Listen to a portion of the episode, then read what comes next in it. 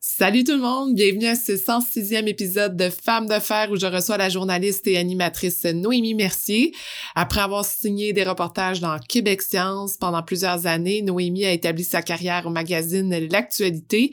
Son reportage Crime sexuel, cancer qui ronge l'armée canadienne a reçu le prix Albert Londres et le Grand Prix Judith Jasmin en 2014.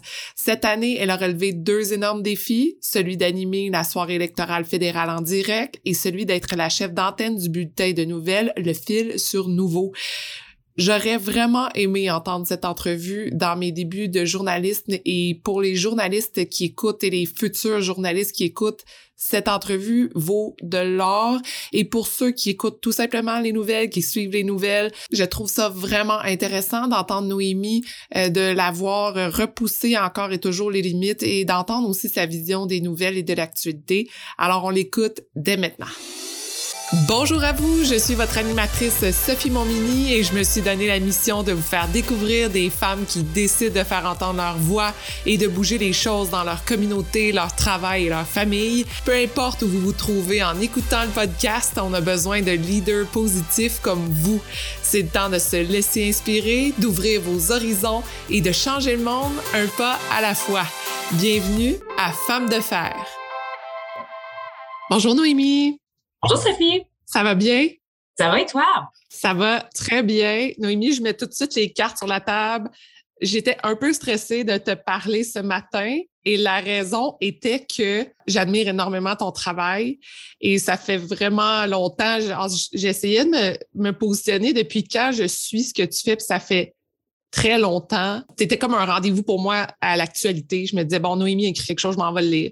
Oh, Donc, ça me C'est gentil, merci. C'était important pour moi de te le dire parce qu'à chaque fois que je disais aux gens en ce moment, OK, je m'en vais faire une entrevue avec Noémie, est-ce que vous avez des questions? Tout le monde était comme, ah, ben là, il y a tellement de choses qu'elle a fait. Donc, je pense que les gens veulent t'entendre en général sur tout ce que tu as fait.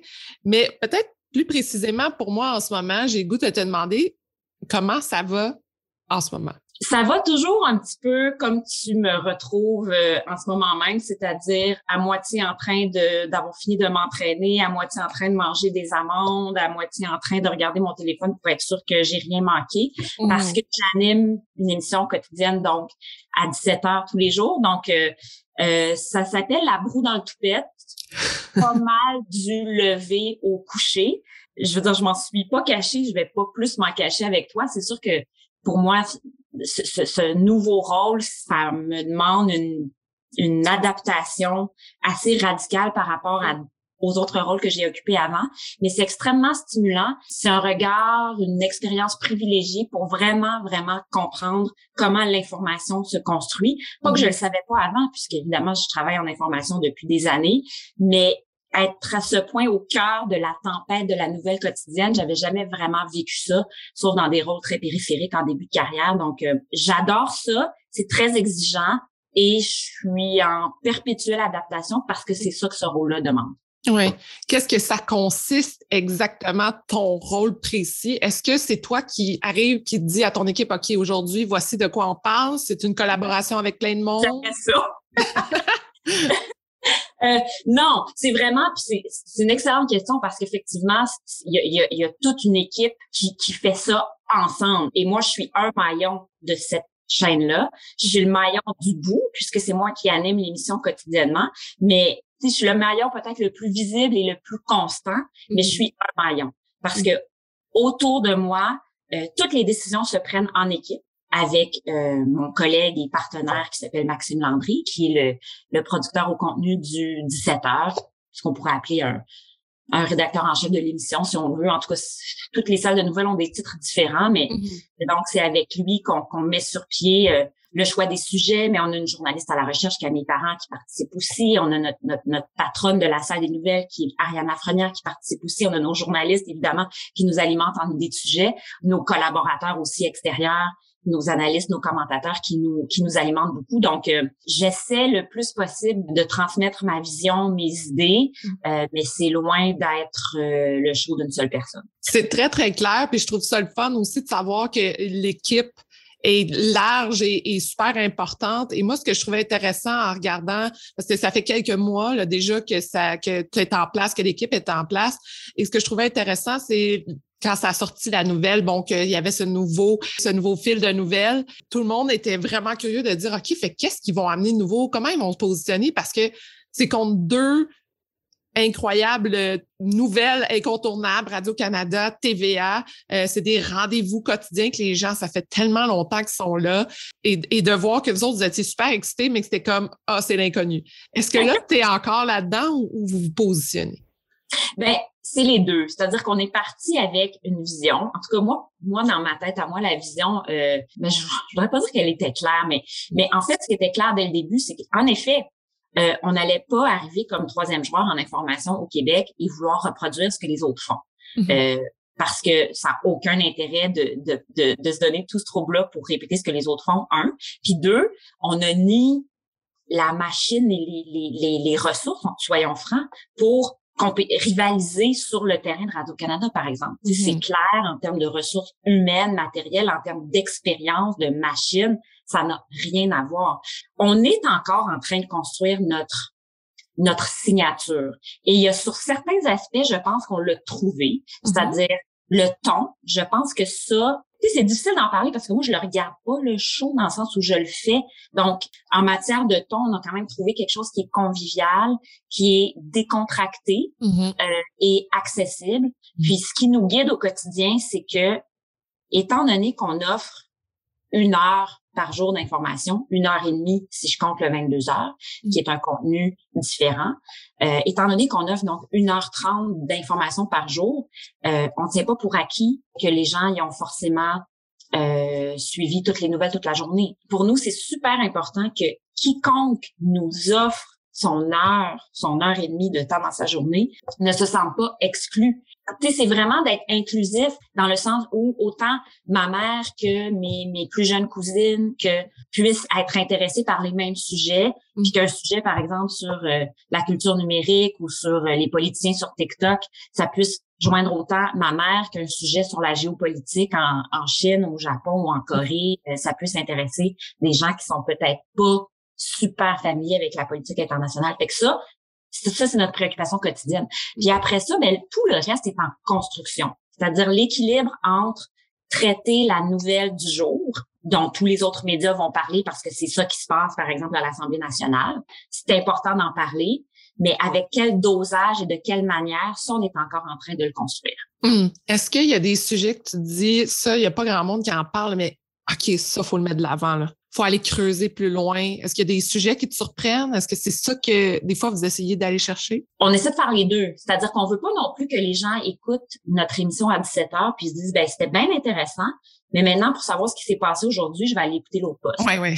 Ça, ça, nous arrivait au début, ça m'est arrivé au début de, me faire dire ça. Ah, oh, wow, super intéressant. Puis quand je veux les vraies nouvelles, ben là, après ça, je vais écouter l'autre poste. Ah. On, veut, on veut être une, une offre complète d'informations. Être sur cette euh, vibe-là, si je peux dire, ce flow-là d'informations versus ce que tu faisais avant, plus à l'écrit sur le, le documentaire un peu, est-ce que des fois tu te sens dépassé par tout ça? Ou tu es mm-hmm. capable de surfer la vague? Ben, pas dépassé. Ce qui arrive plutôt, c'est que il m'en manque, en fait. Mmh. Dans le sens où oui, le cycle de nouvelles est extrêmement rapide, puis j'ai appris à avoir, comme tous les journalistes de, nouvelles quotidiennes, mon téléphone jamais loin, avec euh, les alertes de 46 médias euh, québécois, nationaux et internationaux pour être mmh. sûr de rien manquer. Ça devient une nourriture, ça devient euh, un incontournable. Moi, je trouve ça plutôt stimulant et énergisant que drainant. Mais ce qui m'arrive plutôt, c'est que euh, je reste sur ma faim parce que forcément, quand on traite la nouvelle quotidiennement, je, peux pas aller autant en profondeur que que je le faisais avant parce que c'est pas ça la mission. Euh, on traite de sujets qui me passionnent et que je dois faire une entrevue d'actualité de 4 minutes 30, puis que j'aurais envie de passer la journée, en fait, à me plonger dans, dans le dossier, il peut m'arriver d'avoir faim. Et comment tu assouvis cette faim-là? Ben, je l'assouvis pas. Je l'assouvis pas parce qu'en ce moment, ben, c'est-à-dire que je l'assouvis autrement dans mes lectures, euh, mes lectures autres, mes mm-hmm. lectures d'essais ou de romans ou de, ou de magazines de la fin de semaine où là, j'essaie vraiment de de me faire plaisir, mais c'est sûr qu'au Mhm. quotidien, cette fin-là n'est, n'est pas assouvie, puis c'est correct. Il y, a des, il y a des phases dans la vie, il y a des cycles, puis en ce moment, j'assouvis une autre fin. Quand je regarde un peu le, le parcours que tu as fait depuis plusieurs années dans le milieu des médias, euh, je trouvais ça intéressant au début que tu disais, même que tu as commencé dans le journal étudiant, si je me rappelle bien, et tu disais que ta première expérience t'a fait vraiment mal, mais que tu as décidé quand même de revenir puis de finalement de travailler dans ce milieu-là. Oui, mon Dieu, j'ai raconté ça. Euh, ben oui, ma première expérience au Montréal Campus, qui est le journal étudiant de, de, de l'UQAM, où j'ai, où j'ai appris mon métier, en fait, puis euh, beaucoup, beaucoup de journalistes euh, qui travaillent au Québec qui sont passés par là. Mm. Euh, moi, j'allais là au départ parce que je faisais un certificat, j'avais fait un bac en psychologie à McGill, puis après ça, j'avais décidé d'aller faire un certificat en création littéraire à l'UQAM. Et donc, j'avais envie de m'impliquer dans la vie étudiante. Donc, je suis allée je suis allée cogner à la porte euh, du Montréal Campus, ne sachant pas qu'en fait, c'était vraiment un journal semi-professionnel ou presque, Mhm. euh, qui était une excellente école de journalisme très sérieuse pour des gens qui voulaient faire le métier. Fait que je suis un peu débarquée là dans toute ma candeur. Et donc, j'ai rendu mon premier article dans lequel il n'y avait aucune citation. J'avais fait des entrevues, mais je n'avais inclus aucune citation. Mhm.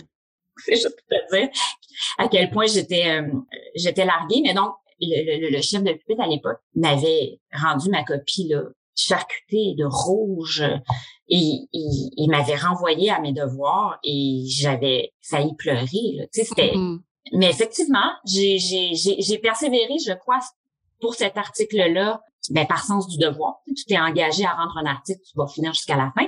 Et après ça, ils m'ont rappelé. Donc, Ah. moi, je m'étais dit, je retourne plus jamais là, mais eux m'ont rappelé. Mhm. Et probablement parce qu'ils avaient aimé mon attitude ou qu'ils avaient quand même trouvé que malgré ma totale méconnaissance du journalisme, j'avais certaines qualités qui pouvaient être exploitées. Mhm. Puis, tu sais, de fil en aiguille, je me suis améliorée et j'ai trouvé là un, un contexte où je pouvais apprendre dans la la camaraderie, mais aussi une très, très grande rigueur. Mhm. Et éventuellement, j'ai découvert que ah, mes, mes collègues qui étaient encore aux études gagnaient des sous à faire quelques piges. Mais je dis, bon, ben moi, je sais pas quoi faire de ma peau. Fait que moi aussi, je vais commencer à faire des Mm. petites piges. Mon Dieu, on est combien d'années plus tard? Euh, beaucoup. Ben là, j'exerce encore ce métier. Ouais. C'est comme ça. Donc, Commencé. le feu sacré du journalisme n'était pas là au départ. C'était pas, euh, ça faisait pas partie de l'objectif. Ben oui et non. Moi, ça m'a pris vraiment du temps à. Tu sais, j'avais pas. C'est difficile à expliquer parce que d'une part, je suis un peu tombée dedans, puis j'ai un peu commencé à faire ça en dilettante, mais en- puis ça m'a pris du temps à trouver une manière de pratiquer le journalisme qui me convenait vraiment. Je vois pas quel autre métier je pourrais pratiquer maintenant parce que Mhm. ça réunit. C'est parce qu'il y a mille façons de pratiquer le journalisme en fait Mhm. c'est un des plus beaux métiers du monde, on va se le dire, là, dans le sens où on, ça nous donne, ben, un, moi, j'ai toujours écrit. Fait qu'on va commencer par là. J'ai toujours écrit depuis que je sais écrire. Quand j'étais enfant, j'écrivais des poèmes, j'écrivais des, aussitôt que j'ai su écrire, j'écrivais des histoires dans un cahier, là, bon, le cliché. Mhm. Euh, j'ai toujours écrit à l'adolescence, j'écrivais des poèmes torturés et tout ça, des nouvelles, bon, les études en création littéraire. Puis après ça, ben, le, le- le- de, de lier ça au journaliste, c'est une fois que tu as goûté à l'expérience de faire du terrain, ah, ça, c'est une drogue très, très, très dure. Ce, ce, ce privilège-là de, de, de se glisser dans des univers qui nous sont étrangers, Ouais. euh, des gens qui nous ouvrent la porte de leur intimité ou des experts qui répondent à nos questions pendant deux heures juste parce que, juste parce que. Euh, puis après ça, de, de trouver la meilleure manière de raconter la passion puis l'intensité que ces conversations-là ont généré en nous. Ouais. Euh, moi, c'est ça qui a allumé le, le feu chez moi. Hum, C'est une drogue très dure pour l'intellectuel en toi. De dire que finalement, tu absorbes tellement d'informations venant de partout. Ben oui, pour l'intellectuel en moi, mais mais mais plus que ça pour pour l'humaine, parce que pour moi, faire du terrain, c'est une manière de vivre qui est plus intense que la vraie vie, dans le sens où quand tu es là, non pas pour toi-même, mais pour mais avec l'objectif de devoir le raconter plus tard, Mhm. puis de devoir le comprendre et l'interpréter plus tard, ça aiguise tous les sens. Mhm. Euh, donc, quand, quand on fait un portrait d'une personnalité, par exemple, puis qu'on a le privilège de passer du temps avec cette, cette personnalité, ben même quand on, on a le luxe d'avoir beaucoup de temps, le temps est quand même toujours compté. Donc, le temps qu'on a à passer avec cette personne-là ou dans cet univers-là ou, ou dans ce pays étranger-là, peu importe. Mm. Mais les compter, donc tous les sens doivent être absolument aiguisés pour tout enregistrer, tout ressentir le plus profondément possible pour que ça s'imprime et qu'ensuite on puisse le raconter. Mm. Donc ça, c'est une intensité d'expérience qui est, qui est difficile à reproduire, qui impossible à reproduire en Mm. fait. Moi, je, je voyage beaucoup pour le plaisir, mais c'est correct de relaxer aussi, là. Mhm. Mais je- même dans, pour, pour des vacances plus personnelles, je, je vais pas vivre les vacances de, de la même manière que je les vivrais si j'étais en reportage. Mhm. Donc, c'est ça la drogue dure. Puis C'est l'accès à l'intimité des gens. C'est, tu sais, c'est d'être, c'est de mobiliser toute l'empathie, en fait, dont on est capable Mhm. euh, pour essayer de vraiment comprendre ce que la personne vit. Euh, c'est extrêmement enrichissant. Puis ce privilège-là que les gens nous offrent de se confier à nous, puis de, de nous faire confiance, de se raconter. Donc, ça, c'est pour moi, c'est pas intellectuel. Ça, c'est humain, c'est émotionnel, c'est affectif. Donc, la drogue dure, elle est autant, oui, la, la, les, les neurones qui, qui palpitent parce que tu peux te plonger dans un sujet puis comprendre quelque chose que tu comprenais pas, mais aussi euh, les expériences humaines. Hmm. La façon que tu le racontes, j'ai l'impression que ta sensibilité à ce point aiguisée est un peu ton secret pour le succès que tu as eu avec tes reportages. Que tu as réussi à tellement tout prendre ça, de le passer dans tes articles, puis ces articles-là ont gagné des prix et ont été vraiment remarqués.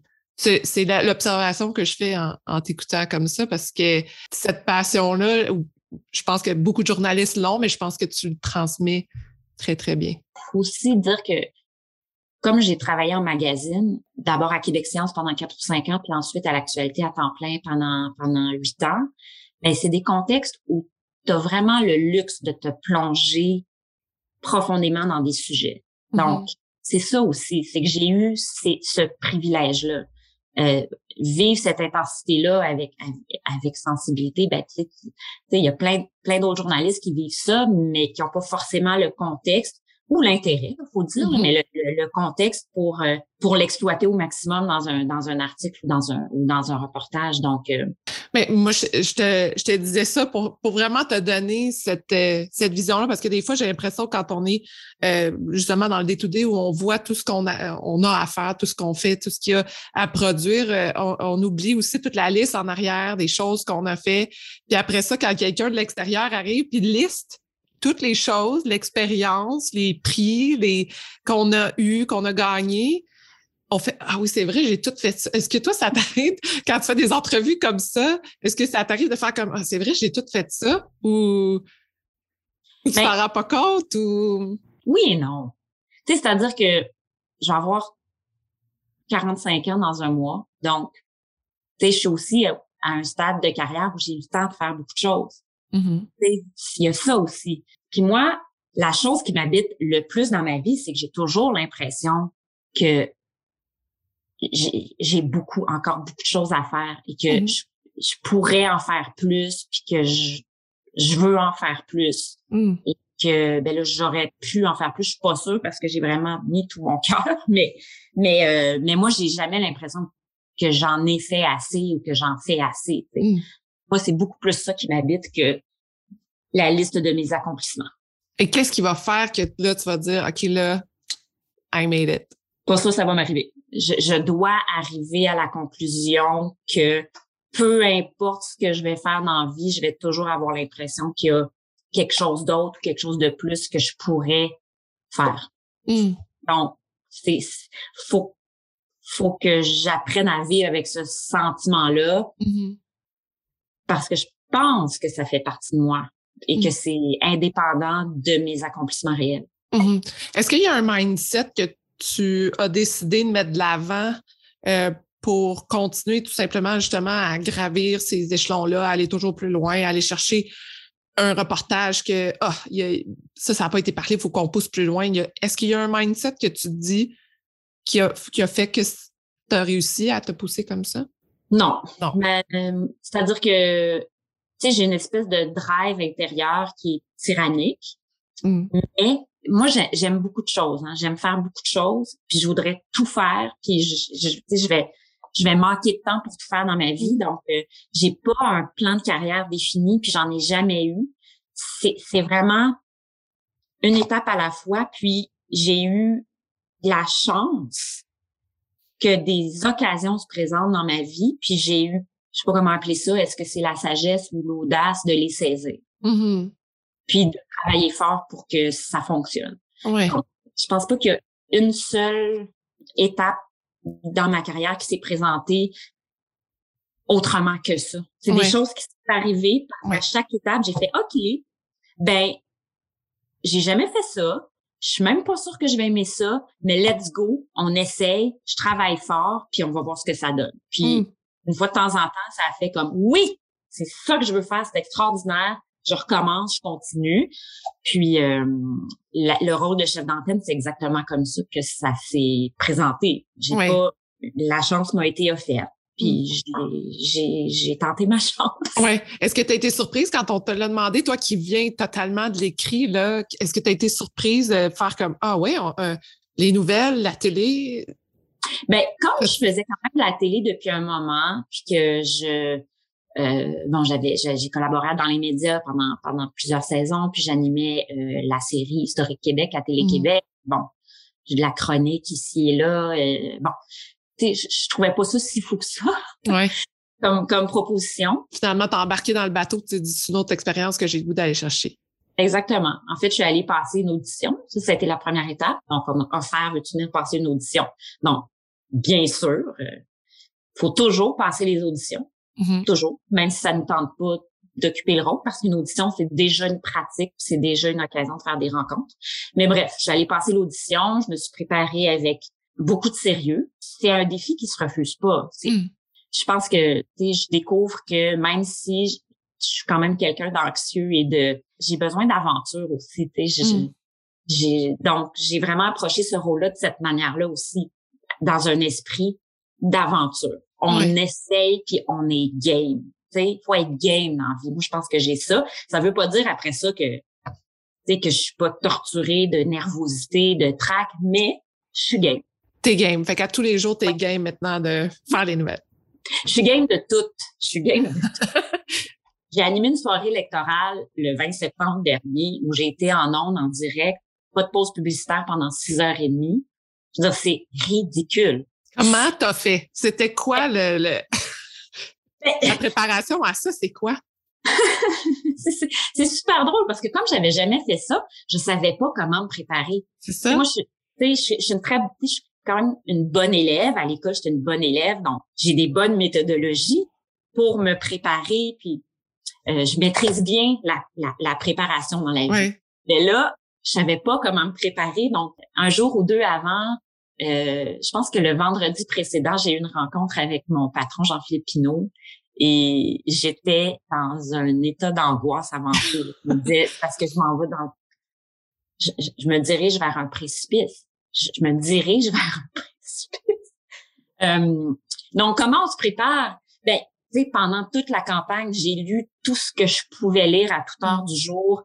Euh, dans tous mes temps libres sur les élections parce que par rapport à des collègues aussi d'autres euh, stations qui ont fait ça depuis des années ou qui ont couvert eux-mêmes la politique fédérale, Mm. euh, disons que j'avais quelques décennies de retard. ouais.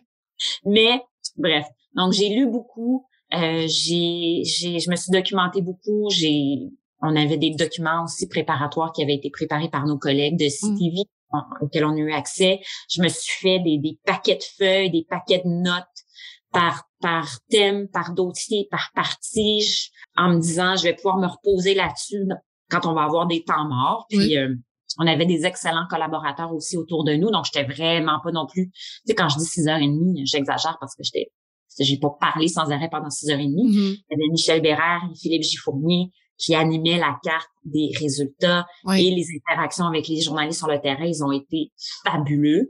Et puis moi, j'étais entourée de, de trois collaborateurs, Martine Saint-Victor, Jonathan Trudeau et Yves Boisvert. Ils ont Mhm. été extraordinaires aussi. Pour moi, c'était une perspective ridicule de penser que je pouvais faire ça, Mhm. mais j'étais game de le faire puis de Mhm. l'essayer. Puis maintenant, ben, une fois que tu as fait ça, honnêtement, tu plus peur de rien. Parce que tu peux pas, tu peux pas scripter six heures et demie de télé. Donc, tout était adlibé, là. tout était improvisé, tout était spontané. Il n'y avait rien d'écrit. En tout cas, dans mon cas, je n'avais aucun texte. Tu t'es fait confiance. Tu n'avais pas le choix. Oui, je me suis préparée le plus que je pouvais, puis après ça, on y va, on fonce. Et puis, euh, je fais du ski alpin dans la vie, donc j'ai souvent des métaphores de ski alpin. Lean forward, on, on skie pas sur les talons, on se penche vers l'avant, les deux skis euh, face au bas de la pente, puis on y va. Mais aussi, l'autre chose qui est importante pour moi dans tout ça, c'est que je fais le travail très sérieusement, mais avec un certain détachement aussi. Il y a une partie de moi qui trouve ça encore très comique d'occuper ce rôle de chef d'antenne puis d'avoir animé une soirée électorale. Je trouve ça absurde, je trouve ça comique, puis ça m'aide à, à traverser ces moments-là parce que je me prends pas tant que ça au sérieux. Même si le travail est sérieux et très important pour moi, puis euh, je fais aucun compromis sur la rigueur, mais mais ça m'aide parfois de de me voir avec un peu de recul. Mon Dieu, je suis et puis de de d'habiter le personnage un peu. Oui. Est-ce que tu dis des fois comme voyons, qu'est-ce que j'ai fait là, mais c'est pas grave, je l'ai fait. Exactement. Ouais. Très souvent. Qu'est-ce que je, dans les jours précédents la soirée électorale, je, je me demandais, euh, mon Dieu, mais qu'est-ce qui m'a pris? Qu'est-ce qui m'a pris? Mais, tu sais, on parlait de mon parcours de carrière. Tu sais, ça m'est souvent arrivé d'être placée dans des situations que je trouvais qui étaient vraiment au-delà de mes moyens. Mmh. mais, en me préparant de façon intensive et rigoureuse, puis en fonçant, c'est comme quand on fait du sport. tu dépasses tes limites, ben après ça, tu te stretches, tu dépasses tes limites, puis après ça, ben tes limites s'étendent. Puis maintenant que j'ai fait ça, je veux dire, j'ai plus peur de rien. Ouais. Plus aucune situation de télévision en direct qui peut me faire peur. J'ai j'ai fait six heures et demie en ondes en direct sur un sujet qui n'est pas ma spécialité. Extrêmement complexe. Puis, je suis fière de ce qu'on a fait. Je suis vraiment fière du résultat. Ouais. Est-ce que tu le referais? Oui, puis j'ai hâte de le faire parce qu'on va le faire. On va faire la soirée électorale des élections provinciales en octobre prochain et j'ai très hâte. J'ai vraiment hâte. Fait que là, c'est un autre sentiment, là. Oui, oui. Mmh. Puis la dose d'adrénaline aussi qu'on ressent, honnêtement, ça m'a pris trois jours à descendre. Avec, avec toute cette angoisse vient une dose d'adrénaline extrême. Je me, je me sentais comme si j'avais pris des stimulants, là. Ouais c'était très, très intense, l'électricité là qui, m'a traversée. J'étais vraiment branchée sur le 220 pendant toute la soirée. Puis encore là, c'est une autre situation où tous tes sens sont...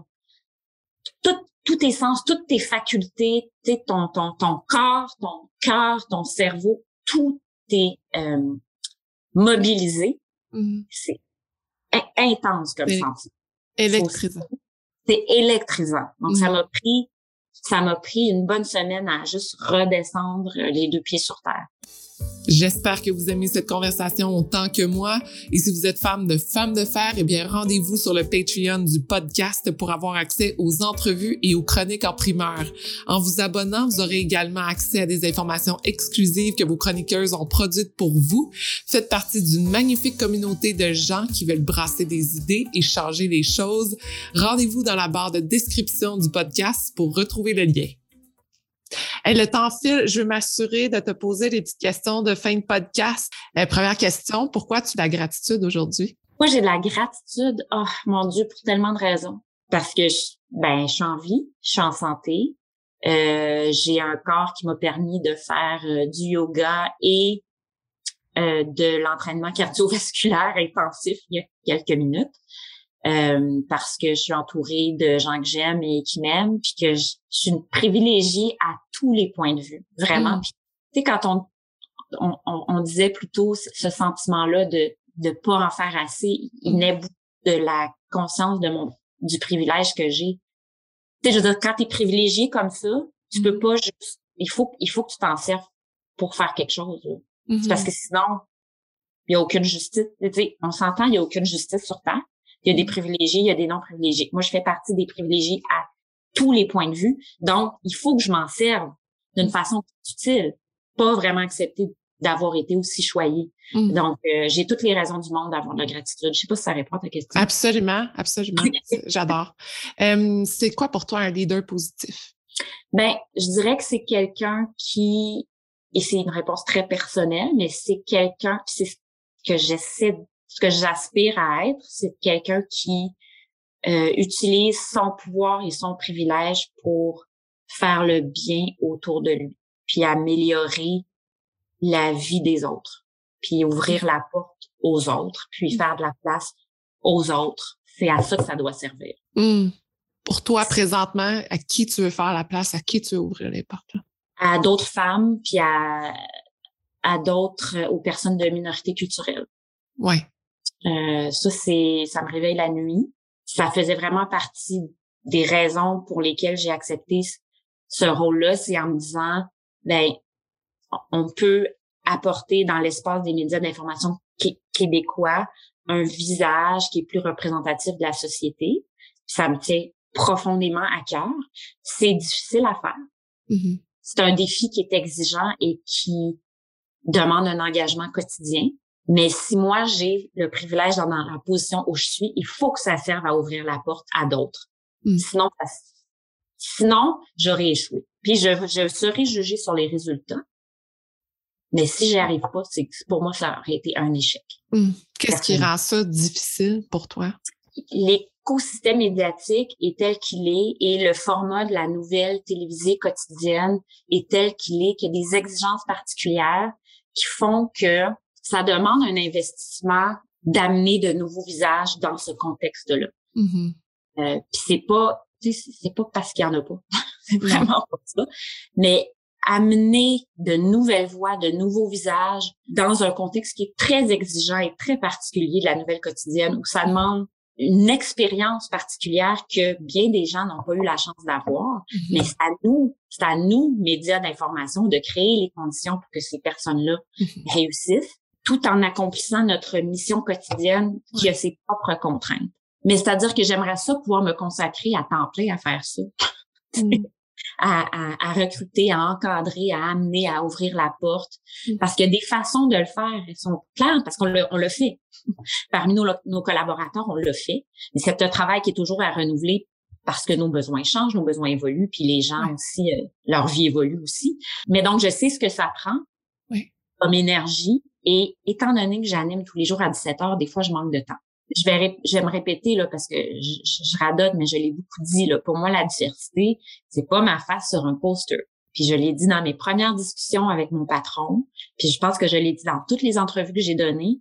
Et je vais me juger selon ce critère-là et je serai jugée selon ce critère-là. Ça t'habite énormément. Puis j'accepte pas, j'accepte pas qu'on qu'on se trouve des excuses. Faut, je, je veux être jugée sur les résultats. Puis comme je disais, c'est parce que je suis privilégiée d'être moi dans cette position-là. Fait qu'il faut que je, pendant que je suis là, là, Mm. euh, il faut, il faut que euh, j'en fasse bénéficier. Est-ce que tu vois un petit changement quand même? Oui, Ouais. ça doit demeurer une préoccupation constante et, et... Ouais, mais parce qu'il y a beaucoup de gens qui trouvent ça bien important là. Mais c'est ça, tu sais, moi j'ai un tableau que je maintiens euh, où, où on fait le suivi de qui vient en invité dans notre show, soit soit parmi nos collaborateurs ou en entrevue. On fait le suivi de, du, du, nombre d'hommes, de femmes, du nombre de personnes issues de la diversité, du nombre de personnes autochtones qui qui ont une voix dans notre show. Donc je le vois là, on, on a commencé ça il y a, il y a pas si longtemps. C'est jamais quelque chose qui est acquis. Oui, il y a un certain progrès, mais je vois les chiffres. Mm-hmm. C'est jamais acquis parce qu'il s'agit que, évidemment, ça dépend des sujets, ça dépend des un paquet de contraintes, là, mais ça, ça, ça ment pas, ce sont Ouais. nos chiffres. Faut en faire un critère aussi de qualité pour nous-mêmes. Tu sais, c'est pas l'affaire qui doit passer en dernier une fois qu'on a rempli tous les autres critères. Ça doit, ça doit faire partie des critères qu'on s'impose à nous-mêmes. ouais. Puis moi, j'ai pas le goût d'animer un show où je suis entourée de gars qui ont le même profil. J'ai pas le goût de faire ça. Je trouve Ouais. pas ça intéressant. Mm. J'étais pour embarquer sur quel est le moment dont tu es le plus fier, mais j'ai le goût de te dire que ça, c'est eh, c'est tout à ton honneur de d'avoir cette vision-là. Mais je suis sûre que, que tu as d'autres moments que tu es fier aussi euh, dans ta carrière. Il y a les, les classiques, là, c'est-à-dire euh, mon enquête sur les, les crimes sexuels dans les forces armées canadiennes.